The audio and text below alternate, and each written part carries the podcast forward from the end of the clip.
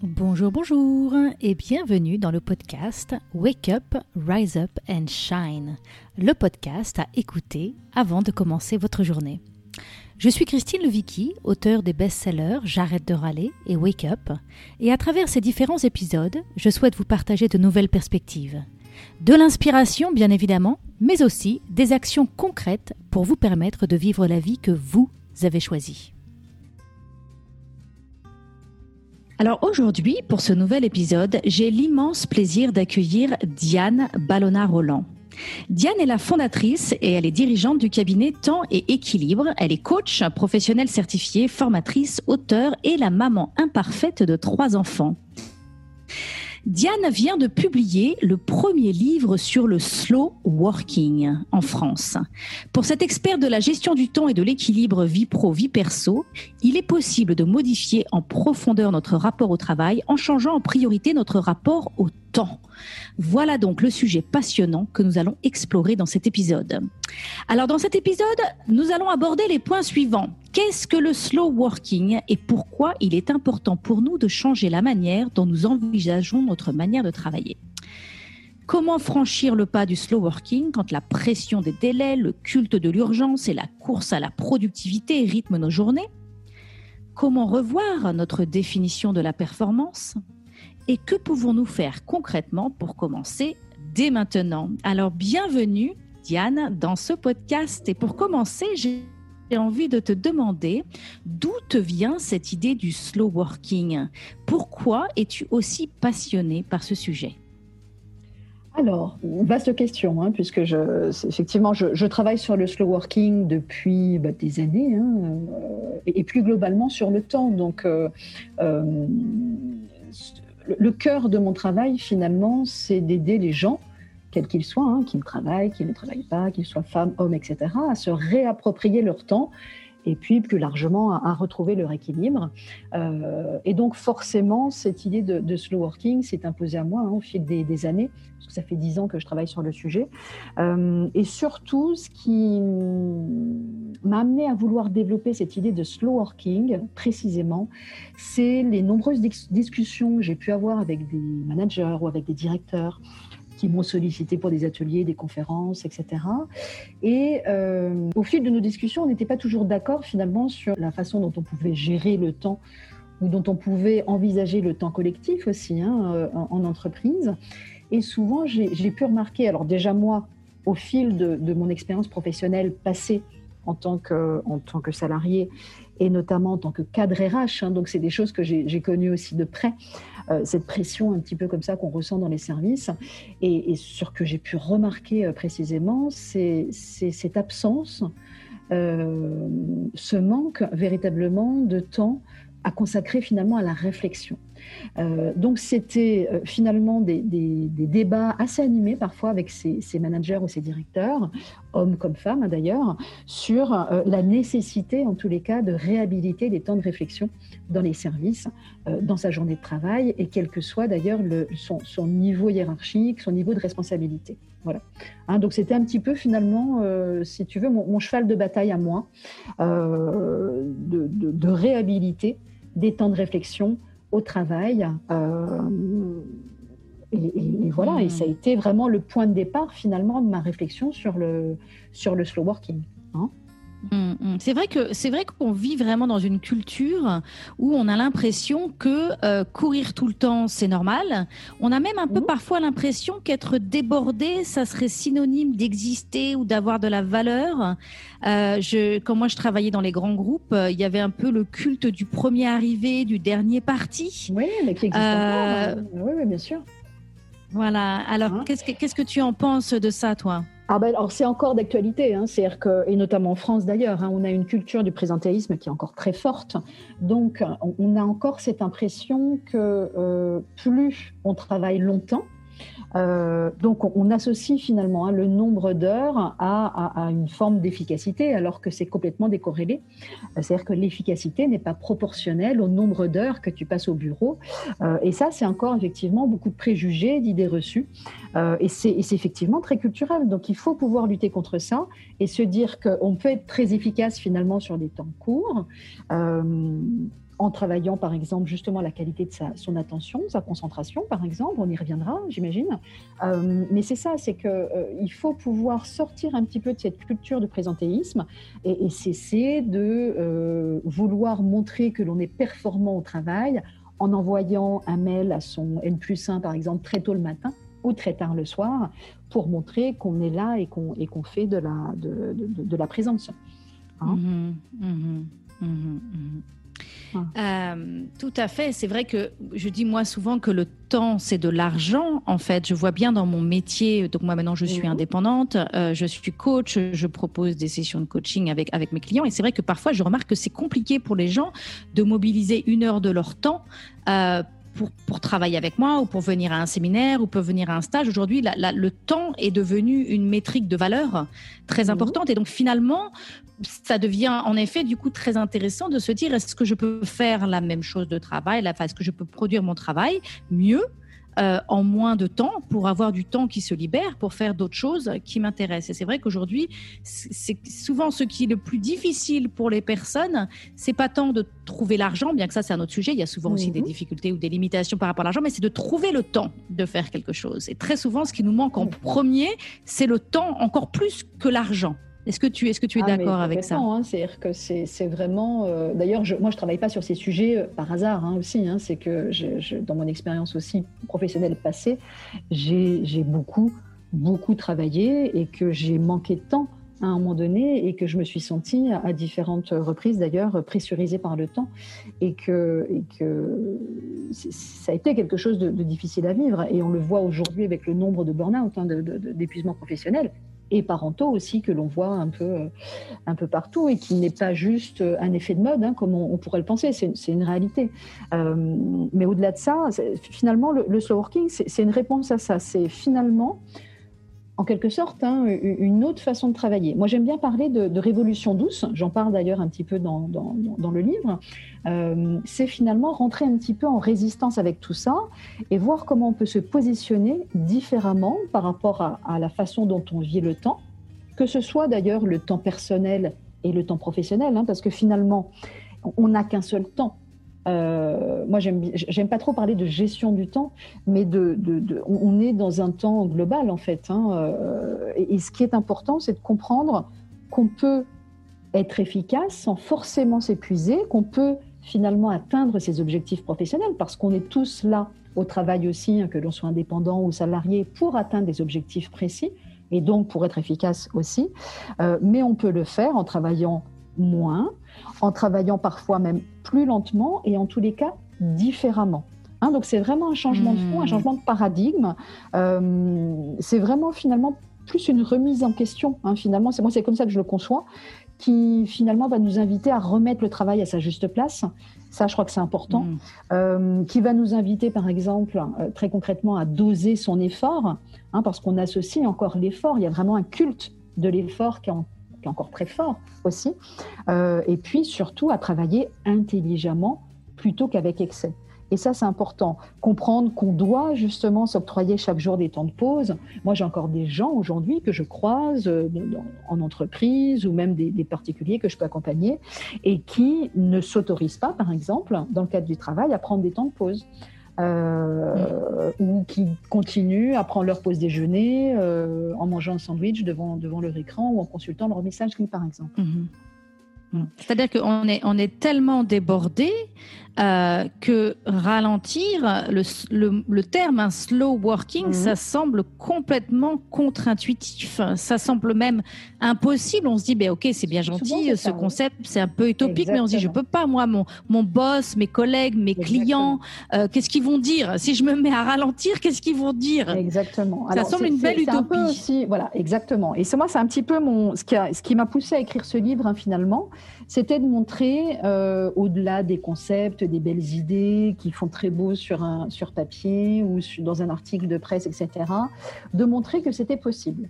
Parce qu'effectivement, la première chose que l'on m'oppose quand je, quand je parle en fait hein, du, du slow working, c'est ah bah oui, mais c'est vrai, je, je, j'a- on adhère à l'idée hein, globale, mais finalement, c'est pas forcément pour soi parce que pour soi, dans son quotidien professionnel, c'est pas forcément possible. Il y a toujours une excuse, il y a toujours quelque chose qui va pas. Euh, on a peur aussi d'être taxé de fainéant parce qu'on associe la lenteur à la fainéantise alors qu'on est sur des choses différentes. Dans, le slow working, il n'y a pas que l'idée finalement de, de ralentir, c'est bien plus que ça, c'est bien plus large que ça. C'est aussi savoir travailler avec ses valeurs, en s'appuyant avec ses valeurs, c'est remettre l'humain au centre aussi, c'est apprendre à déconnecter. Donc il y a vraiment cette idée de d'être beaucoup plus aligné finalement à différents niveaux et surtout d'apprendre à, gérer son énergie dans la durée parce que c'est hmm. l'enjeu il est là. Euh, hmm. Comment est-ce que je continue à faire ce que je, fais puisque je, je travaille? Souvent, dans la plupart du temps, on aime ce que l'on fait, on a envie de montrer aussi que l'on est efficace, que l'on est performant, etc. Hein, globalement.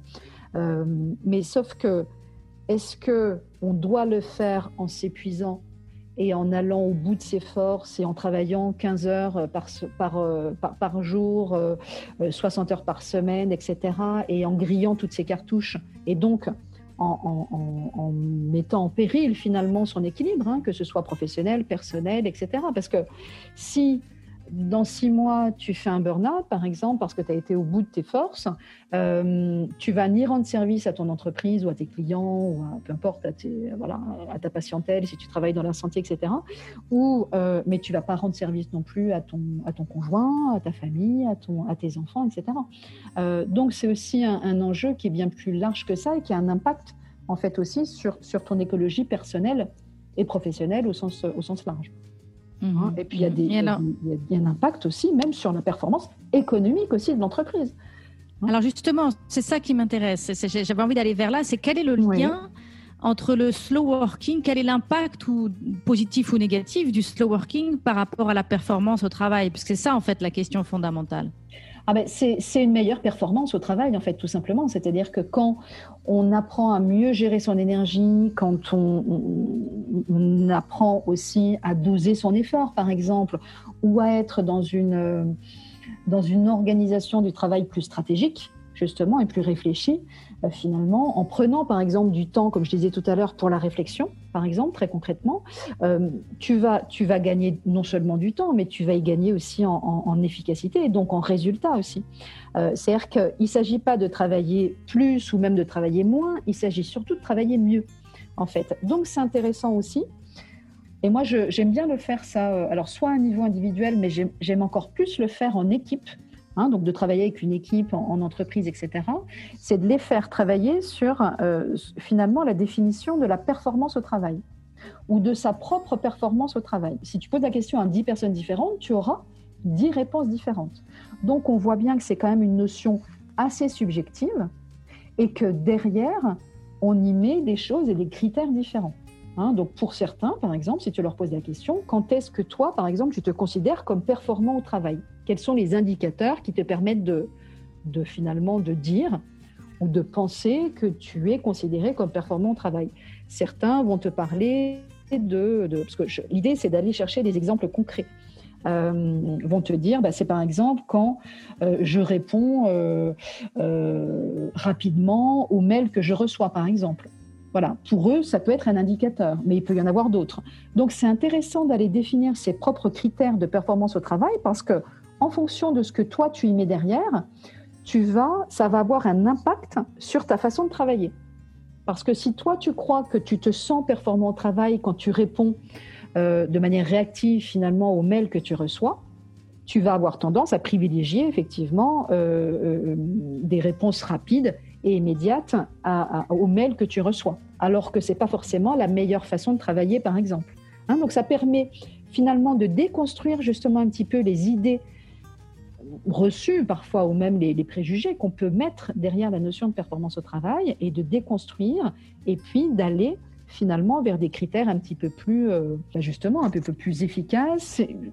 Travailler par exemple sur la qualité de son attention, qui va permettre véritablement justement de gagner en énergie, en efficacité et qui va te, et qui va t'apporter aussi une, qualité de travail et de ressenti beaucoup plus agréable, par exemple.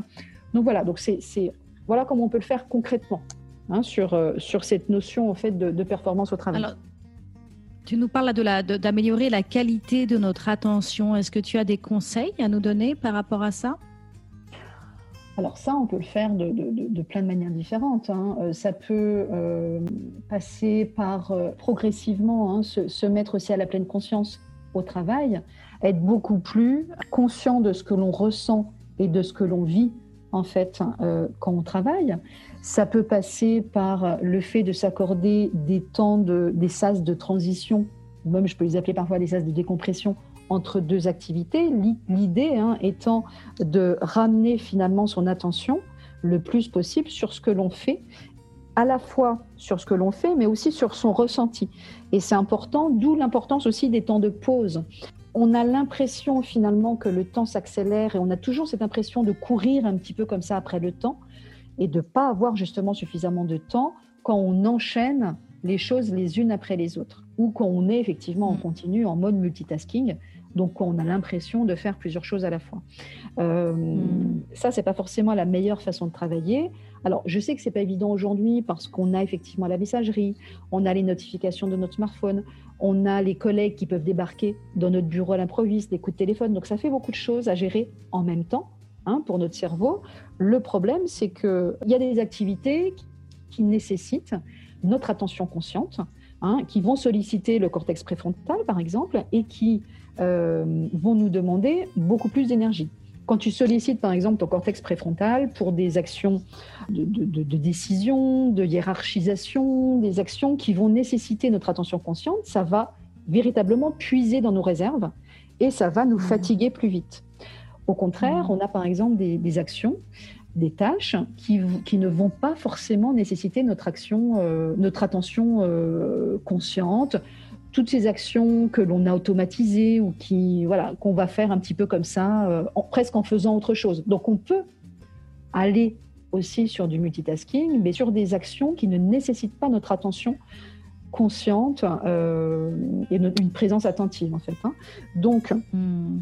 ce qui va être important, c'est de temps en temps de privilégier des temps en, total monotâche, donc vraiment en étant concentré sur une seule chose à la fois. Alors je sais que c'est pas toujours facile, mais on peut y parvenir sur des temps euh, précis euh, et hmm. sur des actions qui vont euh, être réalisées de manière beaucoup plus efficace justement en étant en mode monotâche. Exemple, tu dois rédiger justement un article, tu dois rédiger un dossier qui va te demander de la réflexion, qui va te demander d'être pleinement concentré sur la tâche ce qui va être important, c'est que tu puisses prendre le temps en amont de déconnecter ta messagerie, de peut-être mettre ton smartphone, et on sait tous le faire, hein, euh, en mode avion, euh, peut-être de transférer ta, ligne téléphonique sur une collègue ou sur un secrétariat. Voilà, c'est des petites choses. Moi, j'appelle ça mettre en retrait les distractions, hein, justement, très concrètement.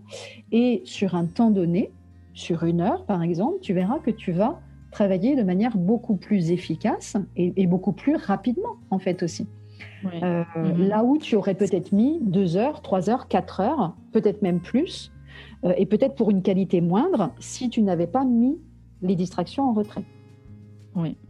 Je, dis souvent, je dis souvent qu'on est devenu accro à la stimulation parce qu'en fait, quand on reçoit un email, une notification, un petit message, ou quand notre collègue vient nous frapper à la porte, quelque part, on se sent important, on se sent exister. il y a, je ne connais pas la science du corps, mais je suis certaine qu'il y a sûrement un petit, euh, euh, une petite dose de dopamine qui arrive à ce moment-là. Et donc voilà, on se sent en vie, on se sent excité, on se sent. Alors en même temps, il y a le stress qui va avec tout ça, hein, mais il y a une part de nous qui est nourrie par cette stimulation euh, incessante. Oui. Et, et, et, du coup, on, là, ce dont tu parles, qui est de rédiger un article, qui est de, de, travailler sur un dossier, ça demande une réflexion plus profonde, ça demande une capacité pour nous de créer, de, vraiment se, mm-hmm. aller chercher au fond de nous notre, notre intelligence. Oui, complètement. Et ça, c'est plus difficile. Mm et d'analyse. Et ça, c'est beaucoup plus difficile. Et c'est notamment plus difficile parce qu'on a perdu l'habitude. On a l'habitude d'être stimulé, d'avoir de, d'avoir de l'immédiat, d'avoir de la réponse tout de suite. On a notre petite dose de dopamine qui est là-dedans. Et quand on mhm. crée cet espace où on coupe euh, toutes les stimulations extérieures, on se retrouve confronté au vide. Et je dis souvent qu'on est devenu intolérant au vide. Comme on dit, euh, je suis mhm. intolérant au lactose ou je suis intolérant au gluten. On est devenu intolérant au vide et, et c'est très problématique parce que comme on n'arrive plus à être dans le vide, on laisse nos téléphones, on se laisse surstimuler et du coup on passe à côté de notre capacité à vraiment créer, à être intelligent en fait, à être les êtres humains intelligents que nous sommes. Complètement. Euh, euh, et donc ça nécessite effectivement un réapprentissage. Après, ce qui est intéressant, c'est moi souvent j'amène justement en fait mes, les, personnes que j'accompagne, euh, ou même d'ailleurs je le fais en formation aussi, je les amène euh, à tester ces deux, ces deux qualités d'expérience. Une qualité d'expérience en multitasking, où on fait plein de choses en même temps et où on essaye, etc. Et on se rend compte que c'est pas forcément finalement très agréable non plus. Euh, et puis de tester la même action euh, la même activité, mais en mode monotâche, en ayant pris soin effectivement de mettre les distractions en retrait. Et effectivement, il se rend compte quand même assez rapidement que la qualité de l'expérience est beaucoup plus agréable parce que euh, on est finalement plus concentré, on est pleinement présent dans ce que l'on fait et on en retire aussi de la satisfaction et du plaisir. Hein, le fameux flow, euh, effectivement, euh, que, que, que, l'on connaît euh, et qui nous donne cette sensation d'être dans, dans, dans, une maîtrise de notre sujet et d'être pleinement dans ce que l'on fait. Donc ça, c'est un point qui est important.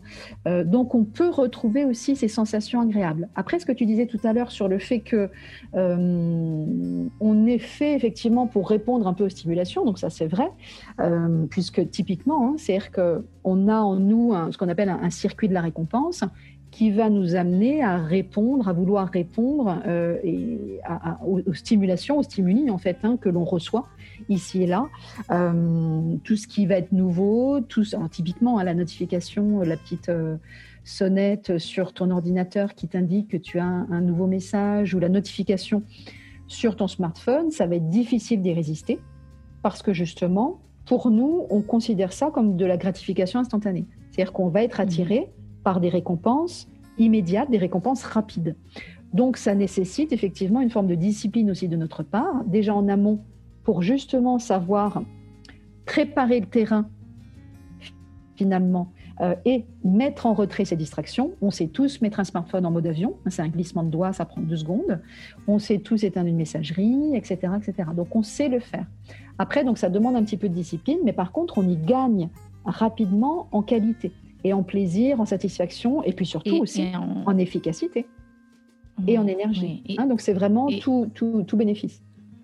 Mhm. oui, et puis une vraie satisfaction profonde en fait. C'est pas c'est pas un stimulant à court terme, c'est une vraie satisfaction à long terme de sentir qu'on a on a activé le meilleur de nous-mêmes, euh, notre intelligence et la, maîtrise aussi, la maîtrise de soi en fait. Mhm. Aussi. Mhm. Tu parlais au début de cette interview de l'importance euh, de, prendre du temps pour réfléchir et de, ce manque que nous avons aujourd'hui, euh, d'avoir ces temps de réflexion. Est-ce que tu peux nous en dire plus sur qu'est-ce que tu veux dire par un temps de réflexion et, comment ça marche concrètement? Alors, Bon, il n'y a, pas, a pas une seule bonne façon de le faire. Hein. L'idée, c'est de prendre conscience aussi que euh, l'action, c'est bien, et, l'efficacité, elle, naît aussi dans l'action, dans les actions qu'on pose de toute manière. Euh, mais par contre, que, je crois qu'il ne faut pas qu'on oublie dans cette pression des délais, dans cette course à l'urgence continue que l'on trouve aujourd'hui dans le monde de l'entreprise, euh, et même d'ailleurs chez les entrepreneurs aussi, hein, qui s'imposent parfois des rythmes, euh, des rythmes infernaux, c'est de, de faire un petit peu de place finalement dans ce quotidien professionnel pour des temps dédiés à la réflexion parce qu'on en a besoin.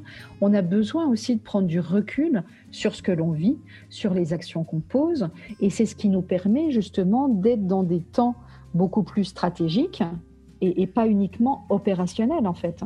Euh, le manager aujourd'hui, ou là, le, là où le manager, euh, a besoin de ces temps-là, sauf que ces temps-là, il les a de moins en moins, alors qu'il a besoin, ce qu'on attend de lui, finalement, c'est aussi qu'il puisse prendre de la distance sur l'opérationnel, certes qu'il puisse organiser aussi le travail de son équipe, mais qu'il puisse aussi euh, ben justement avoir un cran d'avance, être dans la stratégie, euh, avoir une vision un petit peu plus à moyen long terme, de pouvoir anticiper un petit peu.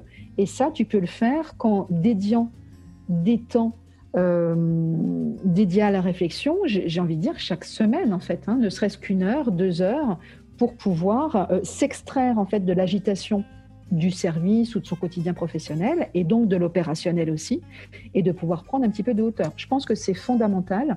C'est savoir se réinscrire un petit peu aussi dans le temps long, Hein, puisqu'on est souvent dans, ce qu'on appelle justement le, fast working, hein, tout, tout de suite, tout le temps, euh, etc. Euh, on ne peut pas être constamment dans cette course à l'urgence, dans cette pression des délais et dans cette, euh, cette importance que l'on donne à l'opérationnel, en fait. Hum, hum. Et là, je vais, je vais continuer dans ce, dans ce sens-là. tu dis aussi dans ton livre que le repos est une compétence. alors, je trouvais ça intéressant de d'associer associer repos et compétences parce qu'on a tendance à associer repos avec rien. Donc c'était bien de valoriser le repos. Et, je me demande, est-ce que, est que tu aurais des conseils à nous partager sur comment mieux se reposer? Parce que je pense que peut-être parfois on croit qu'on se repose, mais on ne se repose pas. Parce qu'il y a, eh, quand tu dis que c'est une compétence, comment mieux se reposer? Alors déjà, la première chose, c'est qu'il faut comprendre effectivement l'importance des pauses et l'importance du repos on n'est pas fait pour travailler en continu, on n'est pas fait pour, euh, pour être en, surcharge comme ça en continu. On, est biologiquement conçu pour être dans l'activité, mais être aussi dans le repos. Hein, le repos, c'est quelque chose qui vient compenser la dépense énergétique que l'on a fait à travers l'activité. Hein. donc c'est d'abord comprendre la nécessité d'une bonne alternance entre activité et repos. Et en fait, c'est la clé de la gestion de son énergie dans la durée. Donc ça, c'est important de le comprendre. C'est important de comprendre aussi l'importance des pauses. Notre cerveau, on en parlait tout à l'heure, ne, peut pas fonctionner en continu comme ça, sans pause, sans euh, certains temps. Alors ça peut même être très court, hein, des temps de pause, ça peut, être, ça, peut être cinq minutes, ça peut même être deux minutes, parfois même une minute. Je, fais souvent l'exercice en, formation où je mets le chrono de mon smartphone en fait sur deux minutes je lance le chrono et je demande à mes stagiaires simplement de ne pas bouger ou de rester tranquille, tout simplement, pendant deux minutes. Donc je leur demande même pas de méditer, je leur demande pas d'aller même sur une respiration abdominale parce que tout le monde ne sait pas faire. Euh, je leur demande simplement, éventuellement, de fermer les yeux s'ils le souhaitent et d'attendre que le chrono passe, en fait. Et alors c'est à chaque fois, ils sont surpris de, de se rendre compte finalement que deux minutes, ça peut être très long. Surtout qu'on revient justement un petit peu à sa conscience, à sa respiration, euh, etc. Mais, mais sans plus, simplement de faire redescendre la pression pendant deux minutes. Et ça, si tu le fais hmm. régulièrement, c'est-à-dire que plus tu le fais régulièrement au cours de ta journée de travail, donc on appelle ça souvent des micro-pauses hein, finalement, euh, ben, plus mieux tu vas gérer ton énergie dans la durée. Parce que tu hmm. vas vraiment être dans cette alternance entre activité et repos. Hein? Alors, ça me fait penser à quelque chose, c'est que je crois que peut-être parfois on croit qu'on se repose ou on croit qu'on fait une pause, mais en fait la pause ne crée pas les conditions favorables à cette récupération, dans le sens où on fait une pause, mais pendant la pause on appelle le pédiatre, pendant la pause on, mhm. on, est sur les réseaux sociaux, pendant la pause on est en train de faire euh, les, les potins, euh, je sais pas, dans les couloirs, mais mhm. on n'est pas réellement en train de faire ce temps de silence, ce temps d'ancrage, ce temps de, de, de... Et ça me fait penser à la course à pied. Moi, je cours, je fais de la course à pied et j'ai découvert, j'ai découvert que pour améliorer ma performance, euh, moi, je pensais que pour m'améliorer, il fallait toujours que je cours plus longtemps, plus vite et que c'était mhm. ça qui allait m'amener à m'améliorer, c'est de courir plus longtemps, plus vite. Et j'ai découvert les courses alternées où on court une minute, on mhm. s'arrête 30 secondes, on court une minute, on s'arrête 30 secondes. Et j'ai vraiment, j'ai été coachée euh, euh, sur, sur, sur, cette technique de course où on nous apprenait vraiment que c'était très très important d'apprendre à récupérer, que d'apprendre à récupérer et d'apprendre à notre cœur à se ralentir et de faire les bons gestes et de créer les conditions favorables à cette récupération allait être déterminante pour améliorer la performance quand on était dans la course. Et là, c'est exactement de ça dont on parle, c'est de se dire ce temps, ce temps de repos est vraiment un temps de récupération qui va être déterminant dans ma performance. Euh, exactement. après, quand je reprends la course. Tout à fait, parce que le repos, c'est pour ça qu'on parle de compétences et qu'on associe euh, travail et repos. Travail et repos vont ensemble, en fait. Hein. Euh, le repos fait partie du processus d'efficacité. Donc ça, c'est important de le mhm. comprendre. C'est pas en travaillant constamment, H24, en continu, en tirant sur tes ressources que tu vas être plus efficace, parce qu'au contraire, tu vas y perdre en énergie, tu vas être plus fatigué, tu auras de moins bonnes idées et, à un moment donné, ton cerveau n'y arrivera plus, hein, très clairement, et puis le corps non plus. Euh, c'est au contraire en t'accordant des temps de pause et, du repos. Et plus tu le fais souvent, effectivement, donc c'est pour ça que ton exemple, il est parfait parce que ça illustre bien cette alternance, effectivement, entre activité et repos, entre courses et temps de récupération, c'est exactement ça. Hein, donc, euh, et ça, ça va te permettre effectivement d'être plus efficace, de, parce que tout simplement ton cerveau en a besoin en fait. Euh, et d'ailleurs, on croit souvent que le cerveau ne fait rien quand on prend un temps de pause ou quand on va, euh, quand on décroche comme ça un petit peu. En fait, il passe dans un autre mode qu'on appelle le mode réseau par défaut. Et pendant ce mode réseau par défaut, il fait quand même des choses très importante pour nous et pour notre bon fonctionnement, en fait. Il va classer des hmm. informations, il va faire des liens entre le passé, l'avenir, le présent, etc. Il va aussi euh, nous rendre plus créatifs et aller sur des choses un peu créatives. Donc, c'est quand on s'accorde un temps de pause et quand notre cerveau décroche comme ça, ou tu sais, quand on est un petit peu dans la lune, par exemple, il faut, absolument euh, sortir de l'idée qu'on ne fait rien. Au contraire, le cerveau fait plein de choses dont on a besoin on ne pourrait pas fonctionner si on mm. n'avait pas, on ne basculait pas régulièrement dans ce mode réseau par défaut. Hein mm-hmm. et, pour, et pour beaucoup de personnes, c'est très difficile de faire ça parce qu'on a perdu l'habitude de le faire et on a toutes ces croyances de se dire qu'on peut pas, qu'on n'a pas le temps, que c'est que qu'on est flemmard, que euh, voilà, on a on a tout ce bagage en fait qu'on traîne euh, qui nous empêche euh, et qui voilà. Donc pour certaines personnes, s'arrêter deux minutes et ne rien faire, c'est ah c'est affreux, c'est très très difficile. Et on retrouve mhm. la même chose mhm. d'ailleurs dans la vie personnelle hein, ou, ou en famille le soir et notamment chez les femmes qui ont du mal à s'accorder du temps pour soi ou qui ont du mal à, se poser en fait sur leur canapé le soir euh, une demi-heure euh, quand elles rentrent du, travail, etc. Parce qu'elles elles, elles, basculent, elles, ont intégré l'idée qu'elles n'avaient pas le droit finalement et qu'il fallait qu'elles soient constamment dans l'action. Euh, hmm. Alors que le soir, moi j'insiste toujours sur le fait que c'est fait aussi de toute manière pour décompresser. On se lève souvent tôt, on a des temps de transport ou des temps, voilà, euh, que ce soit en voiture ou, en transport en commun. On a des gens des travails sont bien remplis, on a été emmener les enfants à l'école, on a été les récupérer, etc. Avant de basculer dans les activités du soir, c'est-à-dire faire le repas ou autre, etc., en fonction de ce que l'on s'impose soi. Euh, et ça, c'est très différent d'une personne à l'autre et d'une famille à l'autre. Euh, je crois que c'est important quand on franchit le seuil de la porte, de savoir aussi se poser euh, et de savoir s'accorder aussi l'ajustement des temps de repos. Euh, et j'ai beaucoup accompagné de femmes qui euh, s'activaient à peine le seuil de leur porte franchie, en fait. Hein. C'est-à-dire qu'il y, mmh. y, avait zéro pause, zéro temps de récupération. Et je mmh. trouve que mmh. c'est d'une violence absolue, en fait. On a besoin de temps aussi pour souffler, pour décompresser, pour euh, récupérer, ne serait-ce qu'un quart d'heure, une demi-heure, ne serait-ce que aussi pour se connecter avec ses enfants. Euh, et je crois que c'est fondamental. Et puis peut-être de travailler après sur des choses plus concrètes, comme d'alléger justement les, tâches du soir aussi, euh, etc. Hein mm-hmm. voilà. Alors, on, va arriver bientôt à la fin de cet épisode. J'ai encore une dernière question qui me mhm. tient à cœur parce que je sais que parmi mes auditeurs, il y a de nombreuses personnes qui sont des indépendants et des entrepreneurs. Et donc, j'ai envie de te demander, est-ce que le slow entrepreneuriat, c'est possible et à quoi ça ressemble, si c'est possible? Oui, alors c'est, moi, c'est, quelque chose qui me tient beaucoup à cœur aussi.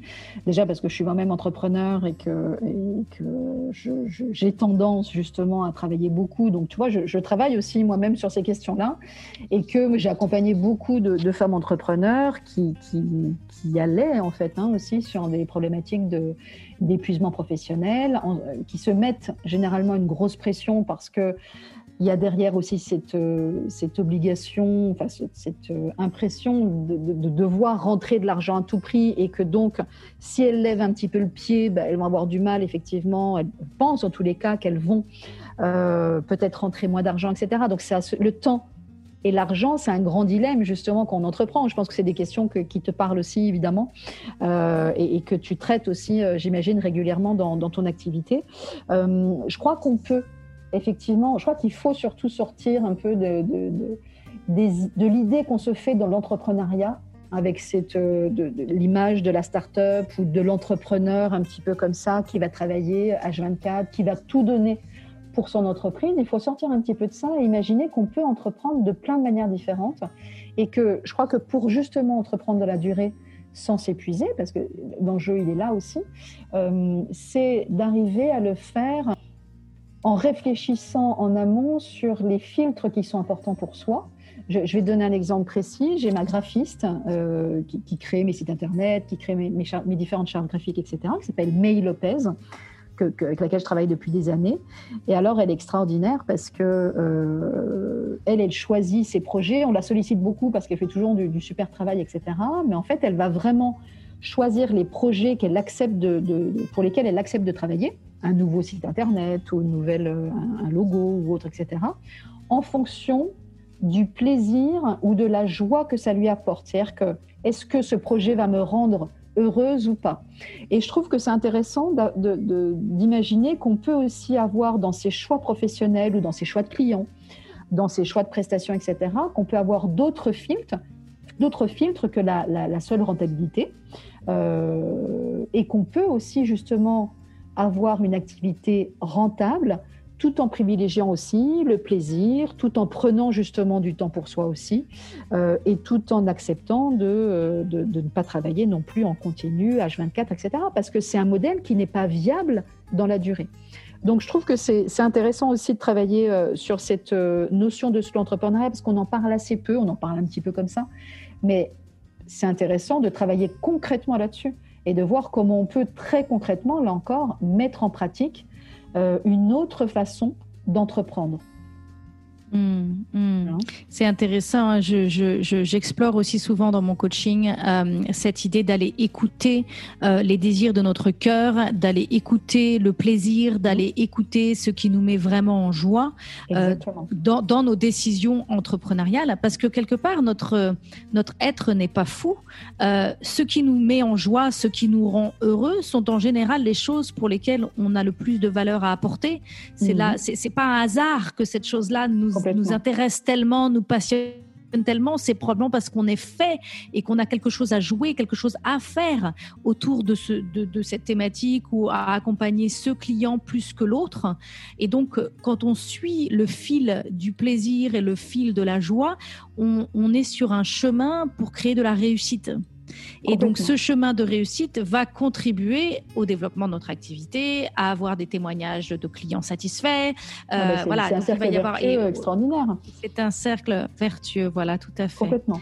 Très bien, très bien, très bien. Mais écoute, on pourrait parler pendant des heures, euh, Diane, de ce sujet passionnant. Donc, vraiment un grand merci d'avoir accepté de partager avec autant de passion. Merci pour l'invitation, en tous les cas. Euh, c'est un plaisir. Et alors, où est-ce que, où est-ce que les auditeurs peuvent te retrouver pour en savoir plus sur ce livre, sur ton travail? Alors, ils peuvent me retrouver sur euh, mes différents sites internet. Alors, ça peut être tempséquilibre.com pour les entreprises, tempséquilibre.life pour les femmes actives en quête d'équilibre et de sens.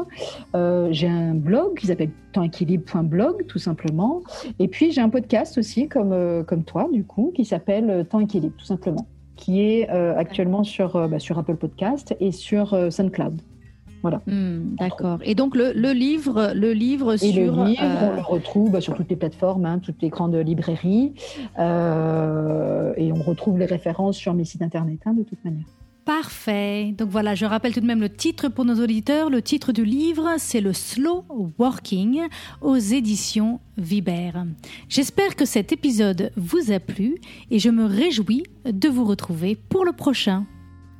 Si vous avez aimé ce podcast, abonnez-vous pour que je puisse continuer à vous apporter des ressources pour vous aider à vivre pleinement la vie que vous avez choisie. Si vous écoutez sur Apple Podcast, laissez-moi 5 étoiles. C'est vraiment le meilleur moyen de m'encourager et de me soutenir. Et si vous avez envie d'aller plus loin, j'ai créé pour vous un programme vidéo gratuit sur 5 jours pour vous aider à ne plus vivre votre vie à moitié endormie. Vous pourrez le trouver sur mon site internet www christinelevicki.com. À bientôt pour un autre épisode à écouter avant de commencer votre journée.